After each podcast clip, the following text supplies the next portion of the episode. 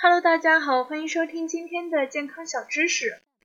今天的健康小知识是不肾呀，吃再多滋补品，脾胃不行，一切皆空。现在的人啊，生活水平都比较好，很多人都开始追求养生保健，或许还会买很多滋补品来吃。先不说这些滋补品适不适合吃，即使适合吃，是有想要的效果吸收是非常关键的。如果想要吸收的比较好，那么就必须脾胃功能比较好。如果脾胃功能比较好，吃一些五谷杂粮效果也会比较好。如果脾胃吸收不好，吃再多的滋补品啊也是浪费。有经验的老中医在给人调理的时候，历来对脾胃的功能是非常重视的。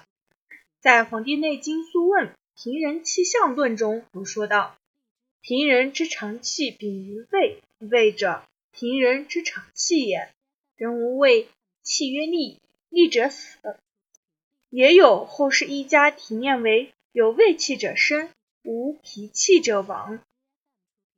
很多人生病以后，经常会不想吃饭，那么吃药治疗的效果也会减半。如果能治疗到想吃饭了，那么不管什么病也会开始逐渐好转的。中医啊，里面有这样子的一句话。虚不受补，很多人都会觉得好像很是神秘，其实就是说的就是脾胃功能吸收不行。一些人确实也有肾虚症状，但是今天吃这样的补品，明天吃那样的补品，到最后非但没有什么效果，可能还会出现上火的现象。出现这种情况的原因，就是因为脾胃功能不好，消化吸收较差，平常吃饭都吸收不好。再怎么吃营养补品啊，症状反而会加重。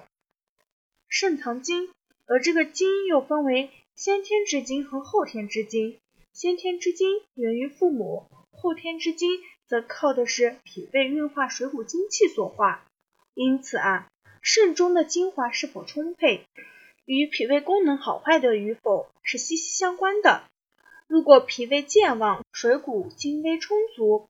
就可以不断的滋养于肾，就能让肾中精气充盈。如果脾胃虚弱，肾中精气必然会不足，那么就很容易引起肾虚肾亏。